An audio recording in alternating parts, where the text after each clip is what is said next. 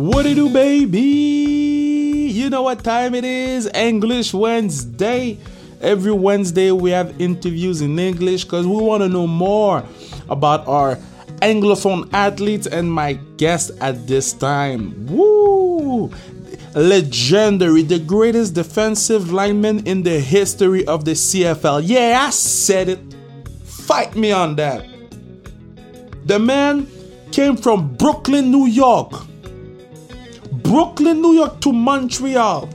No, no, not only he, he, he fought for the city, he, he's a great player. He brought us some great cups, but the man is learning French. So he's a legend on the field and off the field. So I'm proud to give you a little chat with my dude, John Bowman, the legendary. I'm sorry, I'm gonna say it with my chest, I'm gonna parler ma parole, my talk, my talk. The legendary John Bowman. Let's go, baby.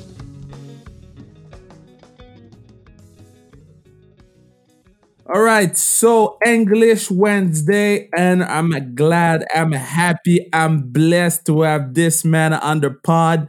We've met a lot of times when I go to the Percival Molson. I don't go to watch the Alouettes. I go to watch my man John Bowman. How you doing, brother? Thanks, man. I appreciate it. I'm good. I'm good. How are you? How's the quarantine? Um, it's good and bad. You know, I, I've been pretty much isolated for my 14 years up here, so I'm I'm usually by myself. But not being able to go go to the gym or just to go to the movies or go to a restaurant or something like that, it's a bit uh nerve wracking. But you know, we we get through it. Uh, hopefully it'll end soon and everybody comes out better for this. But are you able to still train? Because like if there's a season, you got to be in shape. It's like year 45 for you next year.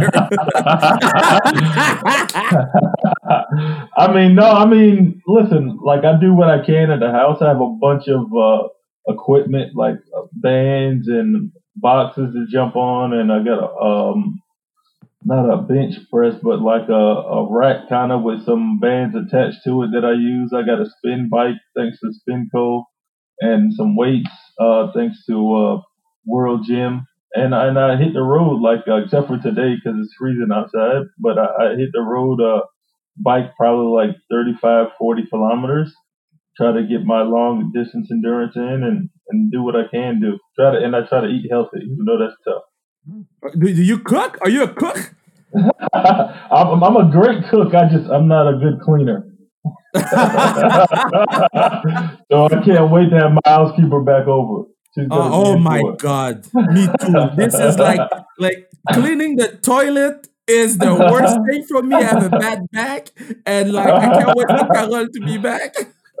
yeah, yeah, no, uh, she, I clean my bathroom, but my uh, it's dust everywhere, so I just try to keep it to a minimum. No, I can't have company anyway, so nobody's gonna see it except for me. And if it gets to, That's true, to the point That's where true. I can't, if we get to a point where I can't stand it, then I'll uh, I'll handle it. I know you're taking uh, French classes. Can you keep up with the French classes? Mais euh, j'ai comprends plus que je parle. Ça, ça Oh. dépend. Ça dépend. Uh, uh, how you say? Um, how how fast someone talk? Uh, Like a- vite. Yeah, Parler yeah, something like that. Yeah. your your your French is so fluid. well, I know what I know. Like I, I have my sayings that I that I got down, and if I'm cornered, uh, backed up in the corner, somebody's pushing me, I know what I can say and I know what I can't say. But if I hear a verb that I know and I know how to conjugate it in one of the 30 ways you guys got to conjugate one thing,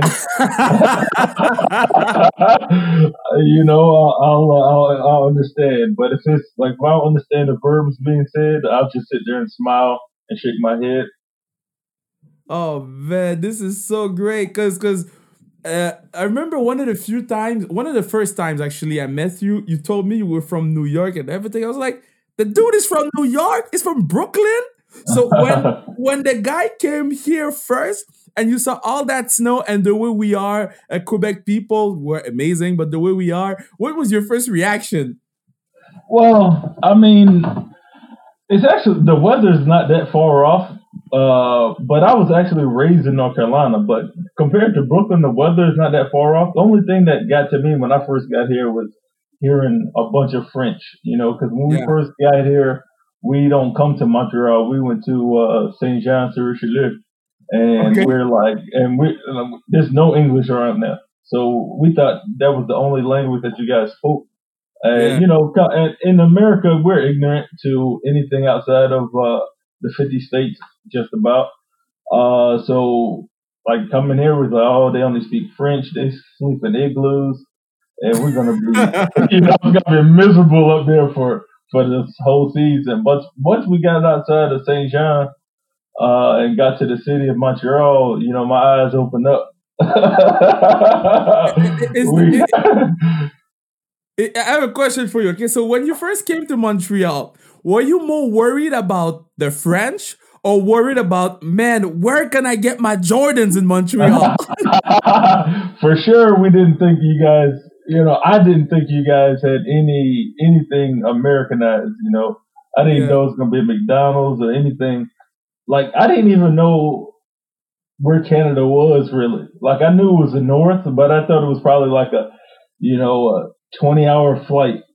And come to find out, it's forty-five minute flight from Brooklyn, from on That's- JFK. That's So, crazy. It, it That's was crazy. But the Okay. weather, the weather concerned me more than anything. The weather concerned you more. Yeah, because Wow. we didn't know. We thought you guys stayed in igloos. to us, to us, like Canada equal Eskimos equal igloos. So we was like, uh, yeah, It's crazy because us Canadians, we often go to the United States. It's like we plan to trip, we plan trips to United States. Like people from America, they don't plan trips to Canada. because that's why. Because we think you guys stay in igloos until you're about older, and you you. And plus, when I grew up, I growing up, you know, what I mean, it wasn't much access to an internet, you know, as a kid.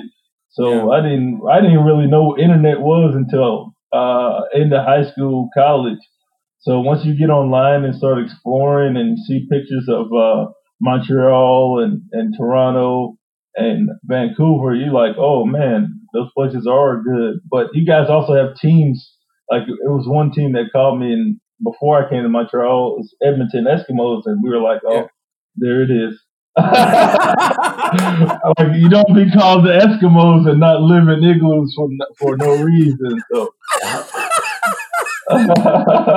That's funny. But but like uh, your your relatives or your friends in New York or wherever in the United States, what are some of the crazy questions they ask you about us? Well, they just say, uh, well, not, they know a little bit more now, but when I first Yeah. got here, they were just asking me how gross is poutine. What do you mean gross? Because we, we just it's hard to grasp the concept unless you unless you see it and, and, and eat it and taste it. Because you're just thinking fries with gravy and, and cheese on it. You're like, oh. But I just explained to them it's just like mashed, cheesy mashed potatoes, and they, everybody's like, okay, you know. and then he's asking me about the language barrier, and uh, and I tell them that you know, a large majority of people are bilingual, especially in the center of uh, Montreal, where where I stay at. You know, Yeah. there's a lot of Anglo's or not Anglo's, but bi bilingual people. So, I mean, the questions aren't bad anymore. It's just eh, the one of the funniest things when I first got here, they always say, "Hey, man, I, I heard you're overseas playing football." And I just be like, it's no C in between. There's no C in between Canada. And in fact, you know, Vermont is, is a 40, 40 minute drive for me. So there's no C separating us. And that oh was my that, god. to this day, that's probably the funniest thing people ask me. How's it playing overseas? That's and what time is it over there? Um, John, you and I we share one passion. Well, multiple ones, but the one that I re- that I said this guy's gonna be my favorite player is when I saw you with Jordans on your feet, and you told me you're a Jordan fan. Now I know a lot of people that listens to this podcast may not understand the love for some Jordan shoes. Talk to me about your love for some Jordan shoes. Well, I mean, growing up, if if you had Jordans, you were you were in. Like that was Yeah. the that was the the sign of okay, this guy is cool or this this girl is cool because um, well back then I couldn't afford them.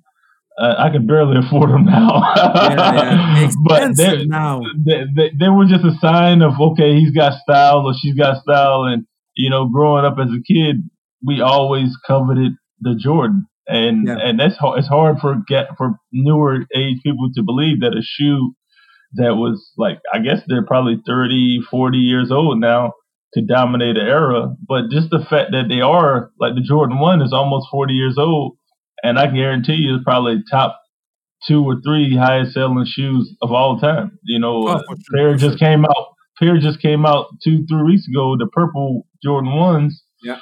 And you couldn't get them. You couldn't find them. And a, a pair come out tomorrow. That's going to be extremely tough to get. Also, Well, uh, how many Jordans you have? Um, it's hard for me to say. I probably got a hundred plus just Jordans, and probably got you know another hundred and so just uh multi-purpose. Probably some random Nikes and uh, uh, like one pair, uh, like probably fifteen pair of Yeezys and Wow. you know some other shoes. What, what's your favorite pair of Jordans? This, is my tongue this right now. I'm so happy. I'm so happy this is actually the toughest question. Somebody asked me the other day. Like I don't, I don't know because like my favorite model of all time is, is like the the threes, the fours, Oh. and the and the elevens. That's my favorite models. Oh, I- I- I- shit! You can't see my smile right now, but the, the tree, the yeah, the threes are my the threes are are uh, probably like the first Jordan that I like. Probably the second Jordans that I, I own were threes, and I went on just buying threes and elevens, and then I started getting some some ones and some fours. Fives really hurt my feet, really, but I, I got some. I got every number one through fourteen. Okay, so Jordan ones on my like this is my shit. Jordan one, it's it's my shoe. Okay, when I saw it on the Last Dance, I was like, yo. I got the same one on my feet right now. But I gotta admit, the Jordan 5, they look amazing. I got about about the um Paris Saint Germain Jordan 5. yeah, yeah. Good looking shoe. I, I, they, they look good. They just like they don't the the tongue or something just hurts my feet. Like I have a pair of the uh just the regular original fives from like 10, 11 years ago. Yeah. They're still in my closet, and I have a pair of Gatorade fives, the green ones. Yeah. They're in my closet. I wore them one time. They just hurt my feet, but they look good. They look they look really good. Is there a pair of shoe that you could have bought? Because like sneakerheads, you, you see a shoe, you're like, I'm not gonna buy it. I'm gonna keep my money for another one that I really like. But it's still in, it's still in your head, like till this day. Like for me, the Jordan, um, the, the Jordan 7, the Olympic ones, with the little nine in the back. I could have bought it. I could have bought it twice, and twice I said no, I'm not gonna buy it. Today I regret it so much. no, th- th- that was probably a big shoe. I, you know, I, I, every shoe that I ever wanted, I got, except for the only shoe, and it's going to surprise you, is not a Jordan that I Oh. want from the bottom of my heart that I, I gotta have is the is the uh, Air Max 95 original gray and neon Yeah, uh, green joint. Those that's the Yeah. ultimate classic. I think I had Yeah. a pair when I was like 15. Haven't really seen them since. And every year they get rumored to release, they never come out, and I'm always peeved at myself, you know, because I think they came out like five, six years ago, and I and I, and I got lazy and I didn't get them. But I really hate that. I kicked myself in the butt for that one. Wow, wow, wow, wow, And wow. it's not even a Jordan, not even a Jordan, just an Air Max 95. Yo, that okay, so we for the past five minutes, we lost everybody that don't know about Jordan. So let's talk football a little bit. Like, Jordans are so uh, people are watching the documentary right now, The Last Dance, and like the the episode three or four or five or six, whatever, some of the the one we just watched, they were talking about the Jordan and the way he made money with it, and people, I think they start to realize almost thirty years later how big of a market it is. Yeah, I mean, they said they'd be happy if they sold three million in shoe, and they made like a hundred and something million in the in the first yeah first year or something like that. So it, it was iconic, and and it came with the man. Like if he was terrible, and I think he said this on the show, if he wasn't good, he wouldn't show sold no shoes. you know.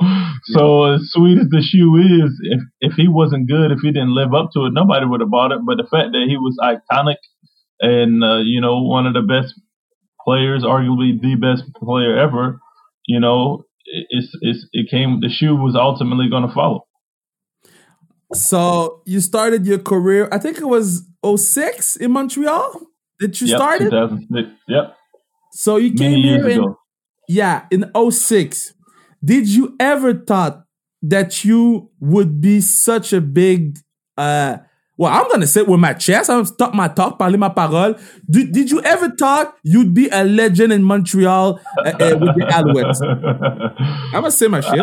I mean, I don't even consider myself a legend, but no, I mean, no, I didn't think. I thought I was gonna play maybe three, four years, and because my first two years, uh, uh, like my first year especially, I didn't get a lot of playing time. My second year, I got more.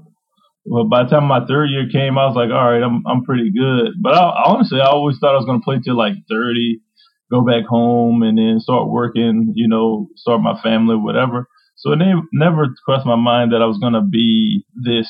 You know, and I, I don't really think about it until like uh, my brother or somebody come to a game and they'd be like, "Man, it's like uh, like a thousand, two. It's like so many Bowman jerseys Yeah. walking around the stadium. And, like that's the only time it catches me in awe because I don't I don't look at my stats. I don't I don't look at high, like I don't put up highlight tapes. I don't whatever you know.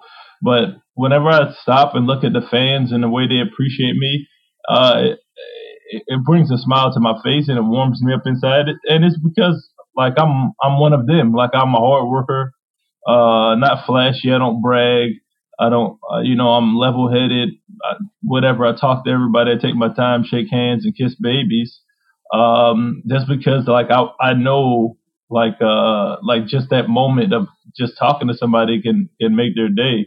So when when I think about it, like statistically and stuff like that, never never really crossed my mind. But when I see people wear my jerseys and stop me on the street, hey, Mr. Bowman, blah blah blah, great season, or you coming back, you know, or in the metro, you know, some kids ask me for autograph, you know, on my way to practice, you know, that warms my heart. I don't I don't really care for the numbers and and all the highlights and stuff. I remember when I was playing football, we're playing the same position. I started college at uh, college football at uh, 2011. And that was like in, in 2011, 12, 13, you were like, like the guy that I was watching because I was a smaller defensive end. And I, I, I love the way you move with your hands mm-hmm. and your hips and everything. Uh, how long does it take to be a master of those hand moves and shit like that. Because I remember there was one game I was like, man, the the O line barely touches him. I mean, it, it, takes a long time. Like I didn't have it when I first got here. Like it, my my uh, coach uh, Mike Sinclair, who yeah. I give credit for, uh, you know, a lot of my success in football.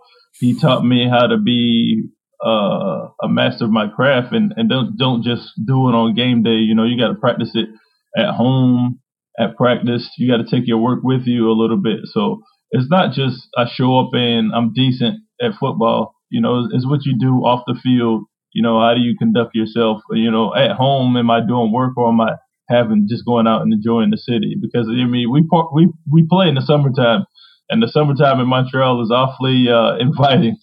So about, so you know, are you still practicing or take, taking your craft seriously? But it, it took a while. You know, I want to say by 2008, I was starting to become my own, and, and nobody really remembers the Grey Cup from 2008 in Montreal. But if you watch that game, you know, I had I had a pretty good game.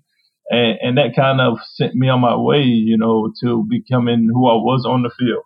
So, but it took a while, and and I can't take all the credit for it. And and also had great teammates by me, you know, uh, great D tackles. Anwar Stewart, one of the better defensive ends. Ed Philion, you know, it Hall of Famers, guys that won Defensive Player of the Years. So it wasn't just me. Tw- 2011, you played with a cast. How was it to play with a cast? Like I always marvel at players playing with one hand in a freaking cast. Uh, it was it was it was tough, but I mean, you don't think about, at first. You think about it. Uh, actually, two years I played with a cast, like 11, and then again in like 16 or 17. Yeah, that's but true. That's it, it, it, it's tough at first, but once you get going, you don't think about it. But um, it can be good and bad. Like it was hard to grab people, but it, like nobody was putting their hands out there to grab me. then I was gonna slap that hand. Uh, but uh, you, you don't you don't think about it once you get going. Um, it's, it's actually pretty fun to see what you can do. You know, people think you're limited or something like that or hindered, but uh, it's actually pretty cool. To, it's amazing what you can do once you once you put your mind to it. So as as like I told you, to 2011, that's where I started college, um, college football, and so uh, they put me defensive end, and I was a third string kickoff and punt returner. I was third string backup. you were multiple then. Yo, That's yo, good. I was small. I was small. Did you have because because I know defensive players we think we have that offensive skills. Did you ever want to play on the other side of the ball? I mean, actually, play when I started playing football, I was a tight end. Uh, yeah. I, I, didn't move to defensive end until I got to university, and in the states, it's different from college and university up here. But yeah. like we we used to run like when I first got to college, um, when I first got to university, it was it was a spread offense. It was five wide receivers or four wide receivers and a tight end, or three three receivers, a tight end, and a running back. And the the tight ends were never on the line of scrimmage. We were all we were always split wide, and oh, yeah. and that wasn't my forte. So after one game or two, they they moved me to uh, defensive end uh, my my freshman year in college, and, and, that's where I've been ever since. And crazy thing about that, when I first got to Montreal, uh, Don Matthews was the coach, and he was like, "All right, man, since you made the team, we're gonna put see how many ways we can use you." And they put me at they actually put me at tight end. Like I used to play probably like six, seven, eight snaps a game at offense uh, when I first got to Montreal, but nothing really. I didn't run routes. I just a bunch of blocking. You, you've never like went to a coach and say, "Yo, if you put me in on that play, I think I can score." If you give me the ball right now, and I'm I'm going to call Anthony Calvillo out because uh, actually, um, I want to say uh, was it my rookie year? One of those years, uh, Jeff Me they had a play called 47 or 48 Bowman, depending on the uh, the defense. So this play, like I was blocking for two seconds, releasing and going out for a route, and yeah. it was like it was in my name. It's 48 Bowman, whatever. So I did my protection. I went out wide open, like couldn't be more open, and we're on the two yard line. And uh, AC throws the ball to to a fullback. I mean, the fullback scored, but he had to contort his body, spin back, and fall back and roll into the end zone. And I was wide open in the back of the end zone. Like I, I, I celebrated with him, but inside, I was hot. Like even to this day, when I see AC, you know, we just hung out the other like uh probably earlier this year, me, him, and Ben Cahoon, and uh and I still talk about it. And this is 14 years later, so like that was probably my glory moment. But I mean, I don't I don't really want to touch the ball much you, as soon as you touch the ball, everybody's trying to hit you or or you get tired. So I'm not I'm not into getting hit. I'd rather do the hitting.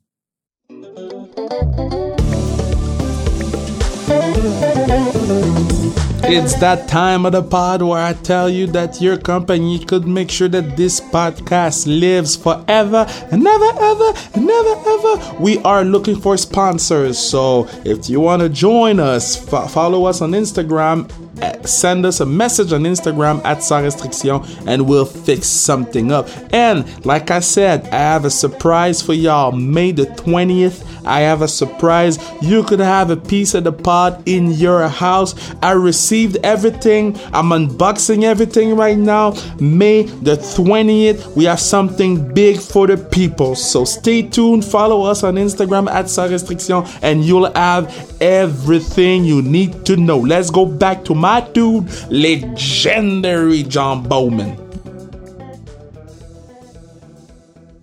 That, that the one thing that I can say about you, like you're a great football player. But remember when I was watching you, the first thing I said, man, damn, that brother got swag with the Under Armour things, the the visor. Uh, I know for football players it's pretty important, and I know like when you go to games, it's very important to look clean. Which one is more important? Look clean when you go to the game before the game, or look clean on the field? I mean, you definitely want to be both, but it's hard. Like it's hard to look cool and play defensive end because. I mean, you might look good for like a minute or two, and then you're in the trenches battling against 300 pound guys who's grabbing you, pulling your jerseys. You got blood leaking from your arm, or your jersey's untucked. You know, your pants fall down. So, like, I try to look good as I can before the game, so people know, hey, you know, if, if I'm on the field not looking a hundred, this is what I look like coming into the game. so you get a, a preview. Of, yeah, you get a preview of what I look like.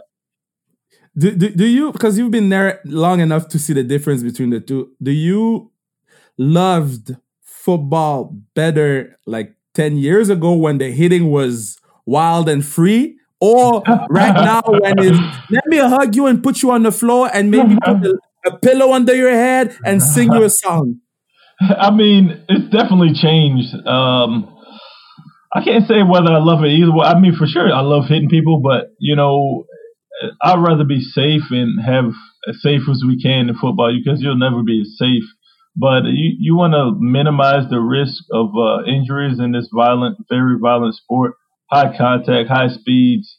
So, in, in the interest of safety and, and pe- keeping guys healthy, not now, but 20 years from now, with all the new uh, medical advancements and, and the things we can see from from guys who played in that rugged era of football, you know, just think about the future of guys. You know, football is only a blip on the radar and you want to be as healthy as you can for for for your family down the road, for your own sanity, and for your betterment of your life. Because you know a lot of guys only play a couple years of football. You know, I'm I'm one of the the there's only a couple rare ones that play this long, and I've been blessed to play this long.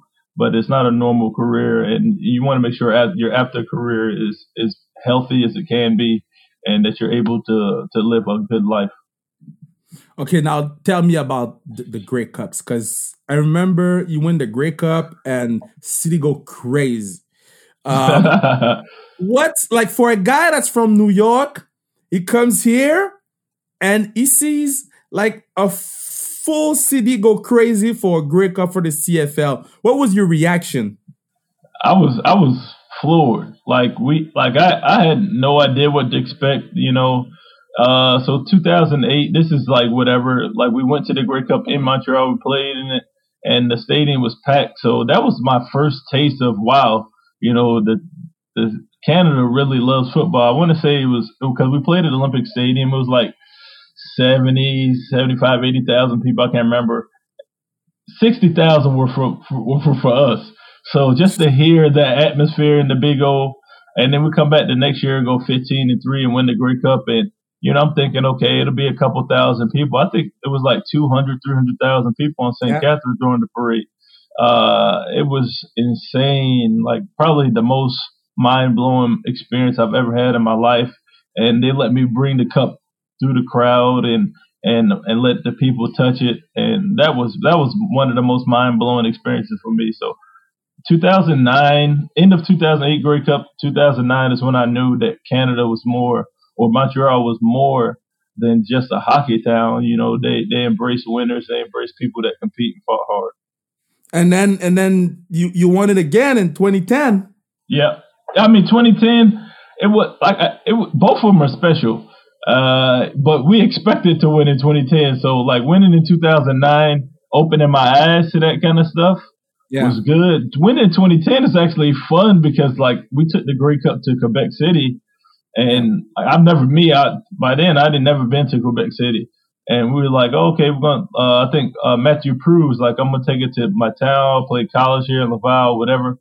Bowman, just come have a good time. So I was like, fine, go to this little town, have a little, have a beer and eat some food. it was wild. Like Quebec City, man, like it, it, was it, it was wild. We had a great time. I can't say what all we did, but the, like we had a good time in, in Quebec City, showing the cup around and meeting the people.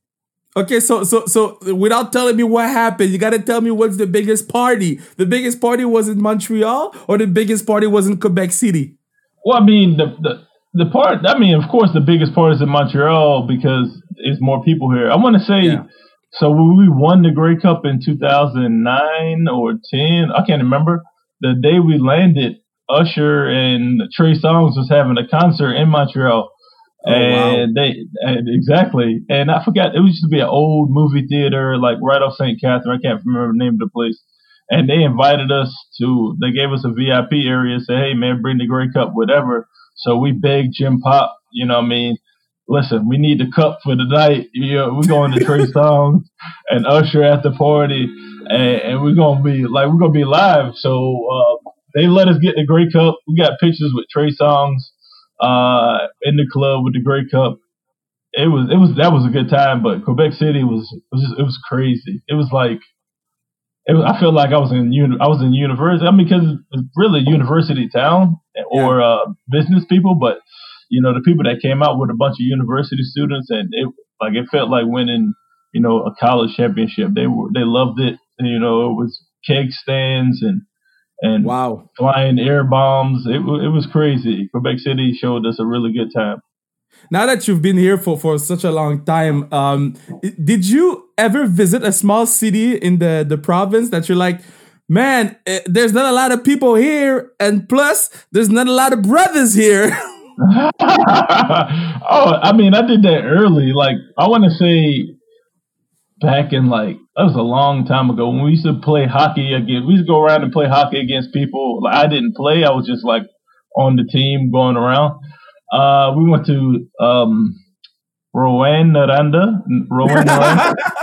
there oh, you go. You got it. You got it. Oh, we. like it was like they were like it was no black people, and I was like, oh, oh, I just felt out of place. But you know, ended up being a good time, whatever. But I realized there was still um, there was a lot of cultural differences, and there oh was no God. English. There was no English there at all. Yeah. So, oh, so I was I was definitely out of place. Rouyn-Noranda, you're not talking in English in Rouyn-Noranda. but yeah, that was probably one of the cities where I was like, "Yee, we're gonna need some some internet or something up here."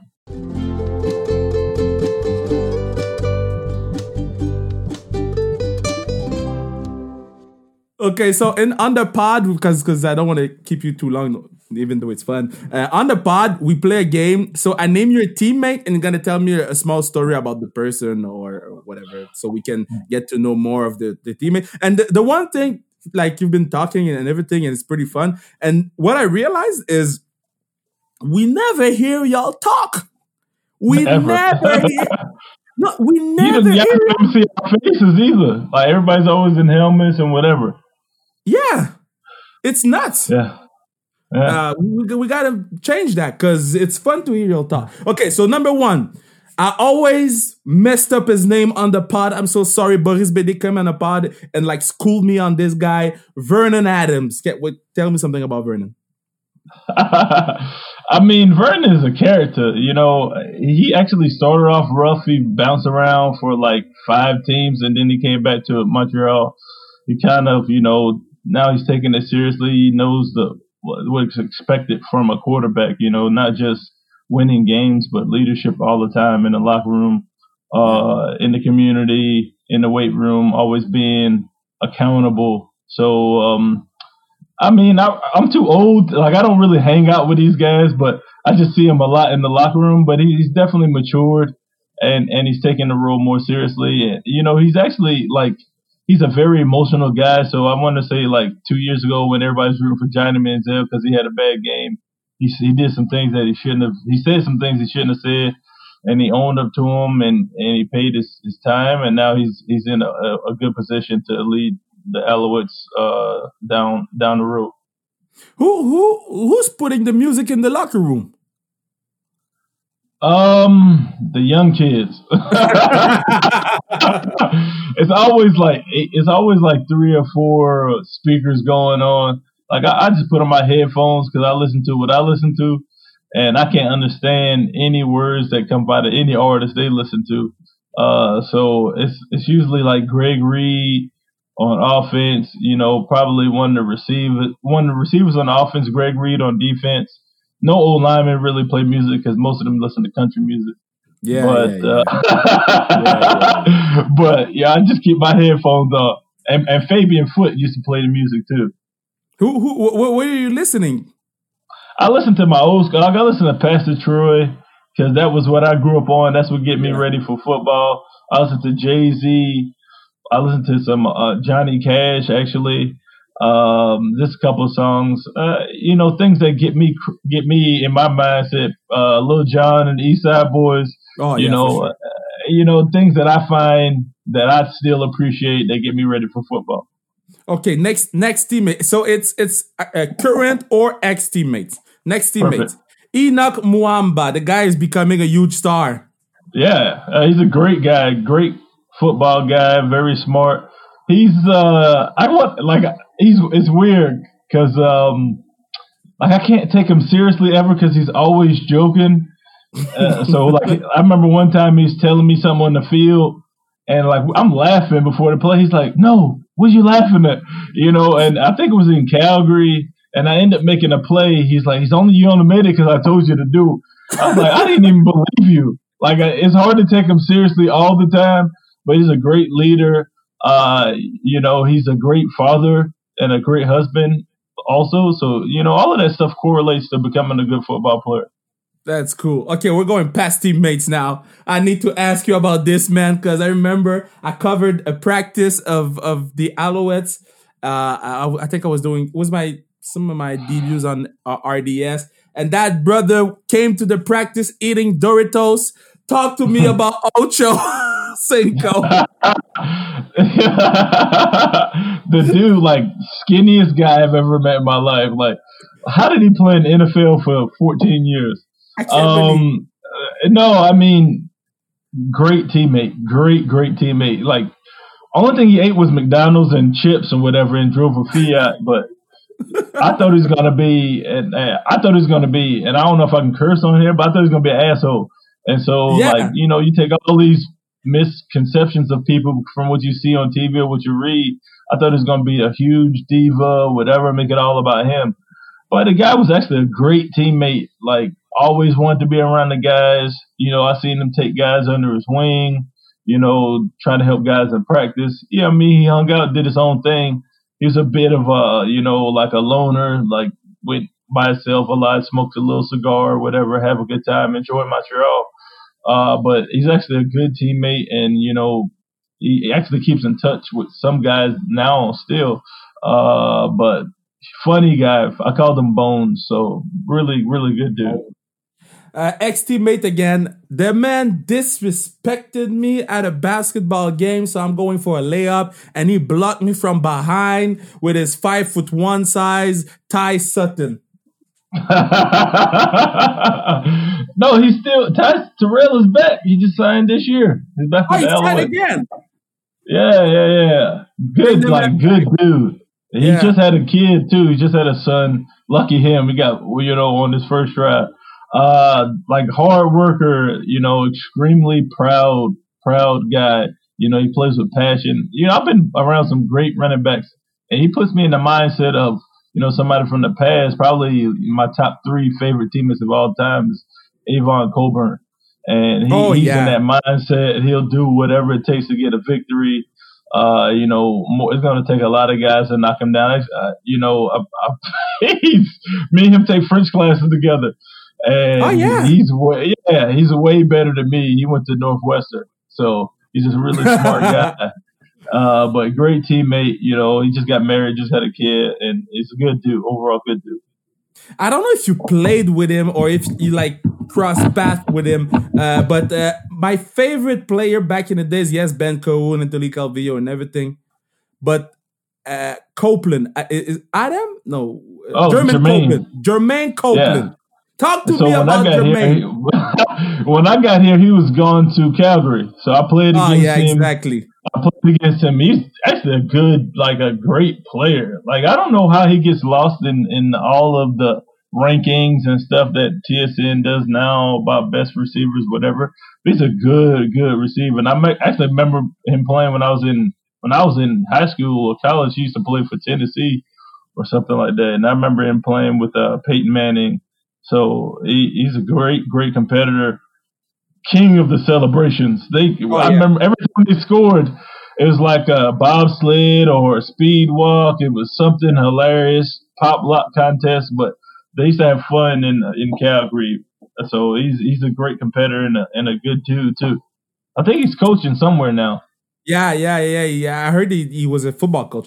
I got two last one for you. Two last one. So next one is my dude, favorite player of all time, Ben Cahoon. That's my boy. I call him Hooney. His wife hates it. Uh, his wife hates it. She's like, why? Why does he call you Hooney? um, we just hung out. Like I want to say in January, February, he came up here and we hung out for we had dinner and whatever. Great dude. Like he didn't care who I was or who anybody was. He treated everybody fairly. He treated everybody, no matter they're a rookie or a Hall of Fame guy. He treated everybody fairly. He taught me how to be a pro. Him along with AC and, and Anwar, they both, all of them taught me how, how to be a pro and sat sat me down, seeing I was going to become a good player, and just told me how to be responsible and respectful. And going along with that, like our Grey Cup win, surprisingly enough, uh, after we we brought the Grey Cup to the after party, the first player in there was Ben Cahoon. You know, he didn't he didn't drink or anything. Yeah, he was at the club. He didn't drink or anything. Like he doesn't. I don't. I don't think he drinks, but he was in the club, shirt tucked in. Like uh, we were in the section having a good time dancing. He's like, "I told you I was coming. I told you I was coming." And he came. He, he was there at like nine o'clock. wow, for sure, y'all He was- screamed. he was gone at like ten thirty. but uh, great dude, super funny. He was like, like if you look at him, you wouldn't tell he was funny. Funniest guy I've ever met, and probably the biggest prankster that there's ever been on the team.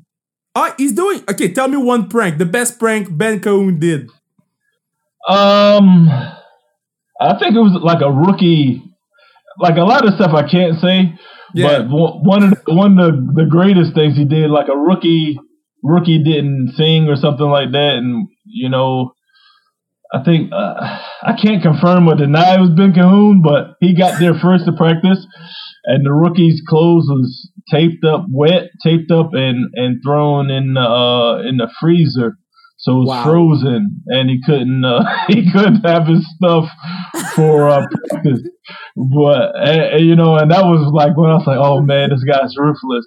So that was one of the better things he did. You said that guy is ruthless. Ruthless. Like that was probably that's one of the stories I can share. But like, and he won't take credit for a lot of the stuff because we call it the phantom because you never know who's going to do it or when it's going to happen. Yeah. Uh, but it was some things done, and and that was probably one of the things I can share. Okay, last one. The dude, the legend, the greatest player uh, in the Montreal Alouette history, uh, and one of the greatest quarterback of all time, uh, Anthony Calvillo. Yeah, great, great man. Um, battled a lot of adversity, cancer, him, cancer with his wife, like a whole bunch of stuff, and just to get get to practice every day. I've only seen him have one meltdown in the t- 11 years I played with him, 10, 11 years I played with him. Uh, professional all the time. Hated sweatpants. or like, like because back in those days we can travel anytime we fly, we can wear whatever we wanted. Uh, so like we, uh, everybody wears sweats, and he used to wear a suit. He kind of got me wearing suits every every travel now. And we used to wear sweats, and he's like, "Y'all look like a bunch of jakes. I can't believe you guys travel like this. You guys should have more respect for yourself." Wow. but again, like that was just who he was. He was always on. Like, and, and when you're in that light, like we, when you're in that light, you got to be on all the time. You can't have Yeah. no off days. And like one of the the the saddest things I've ever we've I've ever seen him do. We were at a Jewish bre- breakfast uh, for community service, and we're using a bathroom, and this guy walks in. The guy's like, "Hey, Mr. Calvillo, can I get your autograph?" And he's I, I had to top foot Anthony because Anthony won't gonna say it. I was like, dude, he's he's peeing. Like, like, come on, can you can you get some respect? But I would never want to be that guy to where I can't use the bathroom. Like Michael Jordan said on his documentary, only time he had to himself when it was in his hotel room. Yeah, like, and I kind of felt that way was for Anthony Calvillo to a certain extent.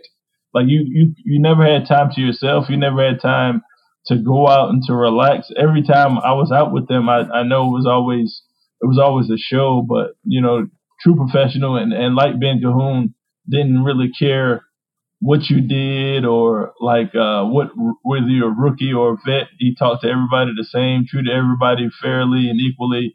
Uh, once you get to know him, he's a really funny guy. Also, he's like got that Seinfeld humor though it's you got to be smart to understand what his what his joke is. But a uh, good dude, and uh, I talk to him to this day also. Yo, man, it's been amazing talking to you on the pod, brother. Man, thanks for having me, man. It took you took you 14 years to get me on, but we got it. Oh, oh, oh! hey, hey, hey! When you started, I was still playing. I'm that old then. Man, hey oh, man, man, I'm telling you, I'm telling you, I, I, wish, I wish that there's a season this year, and if there is not, I hope you you're still playing the, the year after, so I can enjoy uh, some greatness, uh, uh, another year of greatness at the Percival Molson. Oh, thank you, man. You guys have a good one.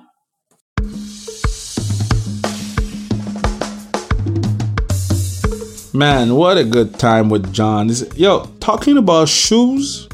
talking about shoes. You're talking about. I'm doing my Allen Iverson practice, but with shoes. If you don't know, you think I'm dumb now. But uh, talking about shoes is so great. I know, like I'm, I'm made a poll on the at sans restriction Instagram account. Uh, follow us, and I said, "Do you want to know more about shoes?" And it was a it was an overwhelming no, we don't care. I'm like, man, I'm gonna talk shoes with my guy John Bowman. But yeah, thank you for being here for another pod. Thanks to Bruno, the partner of the pod. He's holding it down since day one.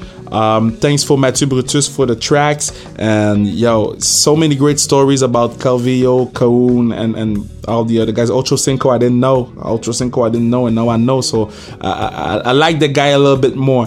So um, thank you, John, and see you Friday with a pretty, pretty, pretty big interview. You don't want to miss this one. So thanks again, part of the people. Put it on your story, Instagram. Hey, oh, before I forget, at 2,000 likes or followers on Instagram, I'll, well, we, we will release an interview with a top five NHL Quebec player. You don't want to miss this one. It's already taped, been taped for three weeks. We're not giving it away if we're not at 2,000 followers. So make sure that everybody you know follows Sans Restriction. Let's go, baby. See you next time.